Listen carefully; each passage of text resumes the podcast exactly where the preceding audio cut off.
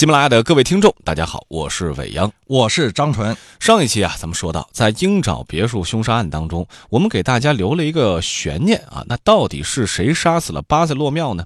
有人觉得这起凶杀案应该是谋财害命，小索尔托有足够的动机和嫌疑来杀自个儿的哥哥，因为从尸检情况来看啊，巴塞洛缪的死亡时间是在九到三十二个小时之内。如果小索尔托在前一天的晚上来到鹰爪别墅，并且失手杀了自个儿哥哥，时间上是符合这个实现条件的。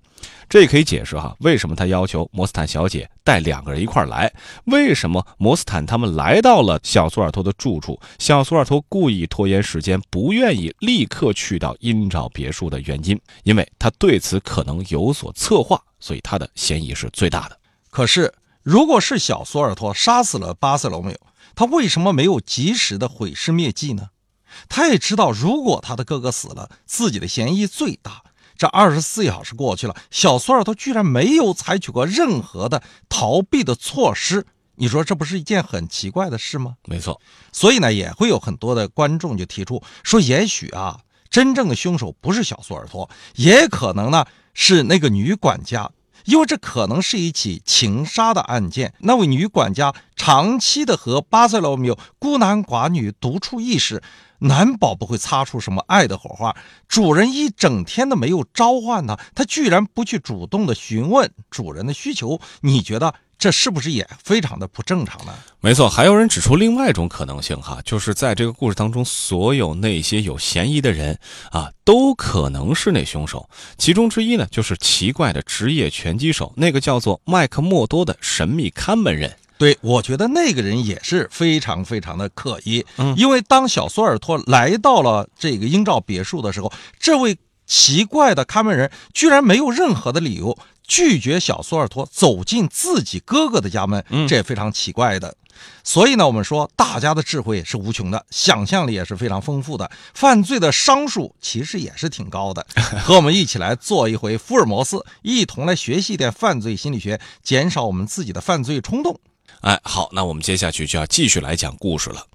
这个时候呢，小索尔托突然尖叫了起来：“宝物，宝物已经没有了，是他们把宝物全都偷走了。我们就是从那个洞口里把宝物拿出来的，是我帮着他拿出来的。我是最后看见他的一个人。我昨晚离开他下楼的时候，还听见他锁门呢。那是几点钟呢？”是十点钟，现在他死了。警察来后必定疑心是我害死他的，他们一定会这么疑心的。可是你们二位不会这么想吧？你们一定不会想是我把他害死的吧？如果是我把他害死的，我还会请你们来吗？哎呀天哪！哎呀天哪！我知道我要疯了。小索尔托跳着脚，狂怒的痉挛起来。有人说做贼心虚。做贼心虚的心理我们能够理解，可是如果小索尔托没做贼，这心虚的这种心理啊，我们就很难理解。我们也经常遇到类似这样的情况，比如说单位同事的口红丢了，就问谁偷了我的口红，这一言既出啊，闻之丧胆，我没偷，我没偷，人家就会说，我也没说你偷的，你没偷，你紧张什么呢？这废话，我没偷，我才怕别人误误会我啊。这就是没做贼也心虚，可是没做贼怎么会像小索尔托一样心里也发虚呢？等会儿我们在心理小常识中再去详细的解析。哎，等会儿张老师会告诉大家，有些情况他可能不是此地无银三百两啊。继续今天的故事，显然福尔摩斯看出了小索尔托内心的担忧，于是他就拍拍小索尔托的肩膀，说道：“索尔托先生，你不要害怕，你也没有害怕的理由。”你听我的话，坐车去警署报个案。你要答应一切都协助他们，我们在这里等您回来。你要听我的话。福尔摩斯这一句一反常态的话，真的能够起到稳定情绪的作用吗？如何理解小苏尔托由于过分的紧张而导致心理退行的现象呢？你有没有过这种心理退行的行为呢？哎，张老师又提出了一个非常专业的话题，叫做心理退行。哈，是不是就是我们一旦遇到一些让你紧张的事情，就会退回到小孩子手足无措的那种状态？那么，什么情况之下会出现这种状态？如果出现了这种状态，我们应该怎么来调整，让自己看起来像是一个能够合理处置问题的成年人呢？稍后我们会来做解释。继续来讲故事。这个矮小的家伙无助地摇了摇头，含含糊糊地说了一些不知所云的话，最终还是茫然地遵从了福尔摩斯的话，摸着黑自己走下楼去，坐车报案去了。小苏尔托走下楼去以后，福尔摩斯先是搓了搓自己的双手，然后就对着华生说道：“华生医生，我们现在还有半个钟头的时间，咱们要好好利用一下。”我已经告诉过你了，这个案子我已经差不多完全明白了。可是，咱们不要过于自信，以免考出错来。现在看着似乎简单，其中或许还藏着更玄奥的事情呢。简单？你是说这个案子很简单吗？你不觉得这个案子很简单吗？哈，我亲爱的华生医生，你现在不要随便走动。我们要做的第一件事就是要保护好案发的现场。现在，我们的工作可以开始了。首先，我要问，这些人是怎么进来的？他们是怎么出去的？屋门从昨晚就没有打开过，窗户怎样的？福尔摩斯拎着一把提灯往前走着，他一边走一边说，似乎不像是和我在说话，简直就是他一个人在自言自语，又自问自答。这时，我听他说道：“窗户是从里面关牢的，窗框也相当的牢固。”咱们把窗户打开来看看吧。哦，窗户的外面没有落水管，屋顶也离得很远。脚印，哎，这儿有一个脚印，这儿还有一个脚印。可是为什么是圆形的脚印呢？这个倒是非常奇特。地板上也有一个，桌旁又有一个。因为昨晚下过一场小雨，所以才会留下这么多的痕迹。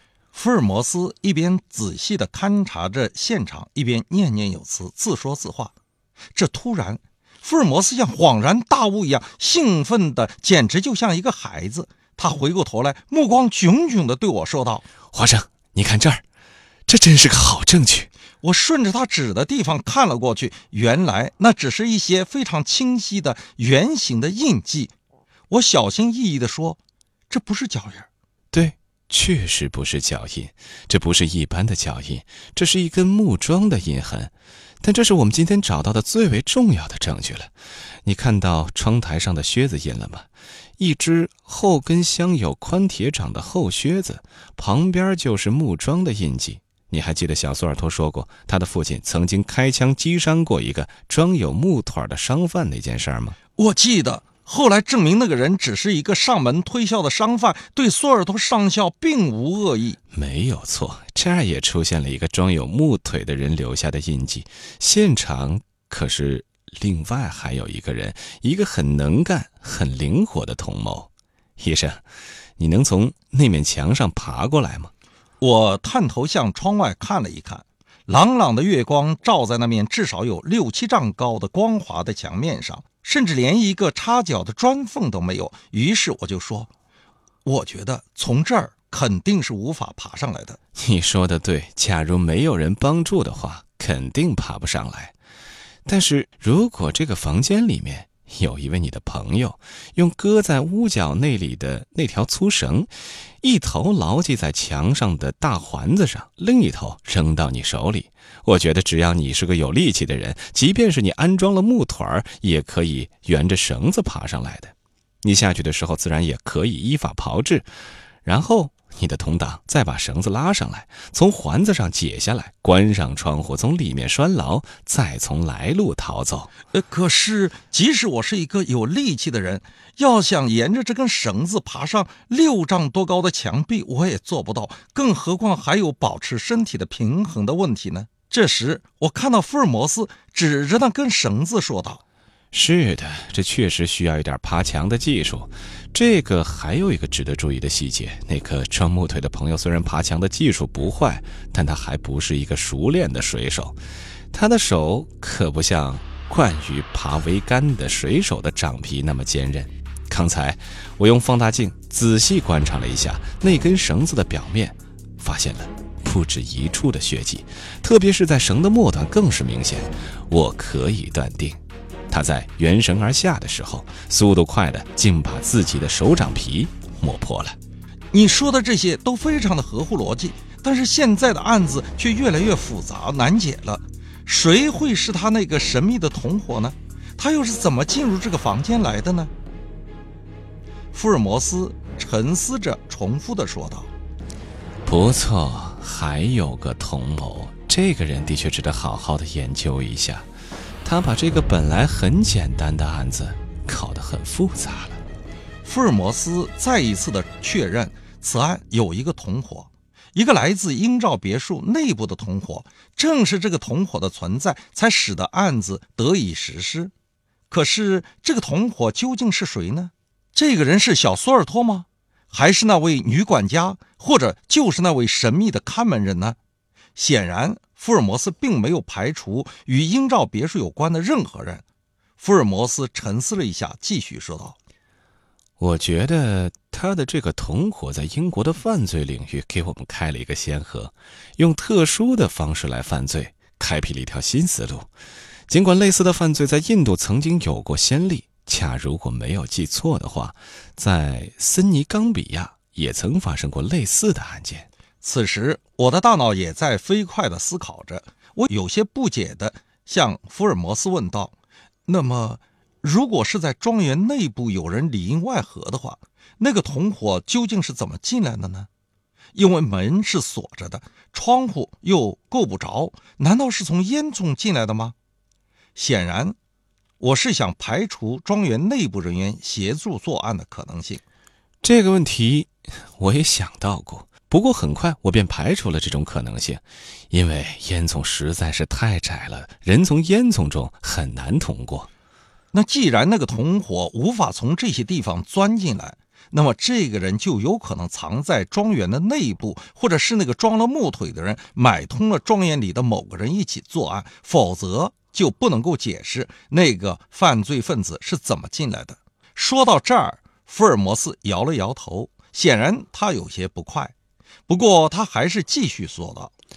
我曾经教给你许多侦破案件的知识，你怎么总是不按照我的理论研究来指导实践呢？我不是曾经跟你说过很多次吗？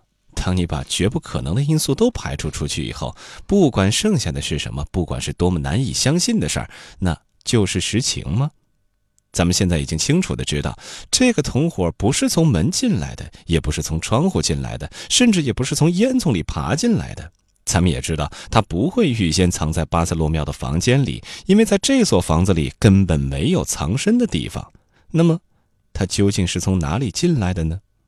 我无意之中抬起了头，突然大脑中就灵光一现，立即大声的喊叫道：“他是从屋顶那个洞里爬进来的！”福尔摩斯抬起头来，兴致勃勃地说：“不错，他是从屋顶那个洞口进来的，这就毫无疑义了。”你给我提着灯，咱们到上面的隔层里去查看一下，就是到发现藏着宝物的那间屋子里去。我看到福尔摩斯登上了梯子，两手按住了船木，翻身上了屋顶的那间房子。他俯身朝下接过灯去，我也随着爬了上去。这间屋顶是大约有十英尺长，六英尺宽，地板中间铺满了些板条，我们走路时必须踩在一根一根的船子上。屋顶呈尖形，也就是这所房子的真正的屋顶了。多年的尘土积得很厚。福尔摩斯把手扶在斜坡的墙壁上，说道：“你看，这就是一个通屋顶外面的暗门。我把这个暗门打开，外面就是坡度不大的屋顶。这就是第一个人的来路。咱们找一找，看他有没有留下什么能说明他个人特征的痕迹。”我看到福尔摩斯拎着提灯，仔细地在地板上搜寻着。突然，福尔摩斯的脸上出现了一种十分奇怪的表情，他似乎有所发现。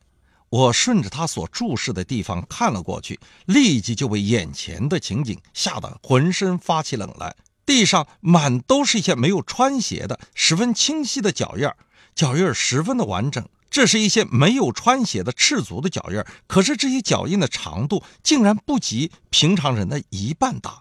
福尔摩斯先生，这显然是一个孩子的脚印难道是一个孩子做了这种吓人的勾当吗？福尔摩斯也这样认为吗？在前面的讲述中，我们涉及到了两个心理学的知识点，一个是人为什么会产生没做贼也心虚的这种心理，还有一个就是心理退行。嗯。我们先来说一下没做贼也心虚。我们先来说一下没做贼也心虚的这种心理。小苏尔托一听说自己的哥哥被人杀死了，第一个担心的就是我自己说不清楚了，警察一定会怀疑自己是杀死自己亲哥哥的凶犯。生活中我们也会出现没做贼也心虚的这种状况。人为什么会有这种心理呢？有这种心理的人，他正常吗？首先，我们说这种心理不正常，只有那些平时敏感的、多疑的、戒备的、缺少安全感的人才会出现类似的情况。有这种心理的人啊，大概有以下几种可能：一是呢曾经被人冤枉过，所以才会出现类似的情况。嗯，还有一种可能啊，可能就是有道德洁癖啊。比如说，在家呢要做个好丈夫，在单位想成为一个好的员工，社交交往当中往往是一个谦谦君子。这种凡事都想做到尽善尽美的人，超我的压力他就特别大，本我的张力啊就会有点受不了。内心呢可能会有做坏事的渴望，但是行为上又绝对不允许自己跨出这一步，于是就出现了心理投射。当被人说到谁偷了我的东西的时候啊，就会有一种被窥私的感觉，两脸。也白了，小腿可能也抖，眼珠子也不知道该往哪里去看了。还有一种可能呢，就是自己确实做过小偷，受过处分，才会这么紧张。另外要说一下，严苛的家庭教育也会使孩子从小就胆小怕事，这些都是没做贼也心虚的原因。今天还有一个心理退行。我们下期开始的时候会给大家详细的讲述。嗯，好啊，今天讲到了一个知识点，那就是，呃，遇到了问题之后，可能我们会有一种没做贼也心虚的心理。那各位，您在生活当中会不会有这样的状态呢？刚才我们说了几种人哈，可能出现，大家可以试着对号入座。期待大家的观点，给出您的答案，也可以在节目下方分享你的故事。我们将不定期的选择一些热评来回复。如果喜欢节目呢，继续来订阅《福尔摩斯探案集》第一季《凝视生命的黑箱》。咱们还是下期再会。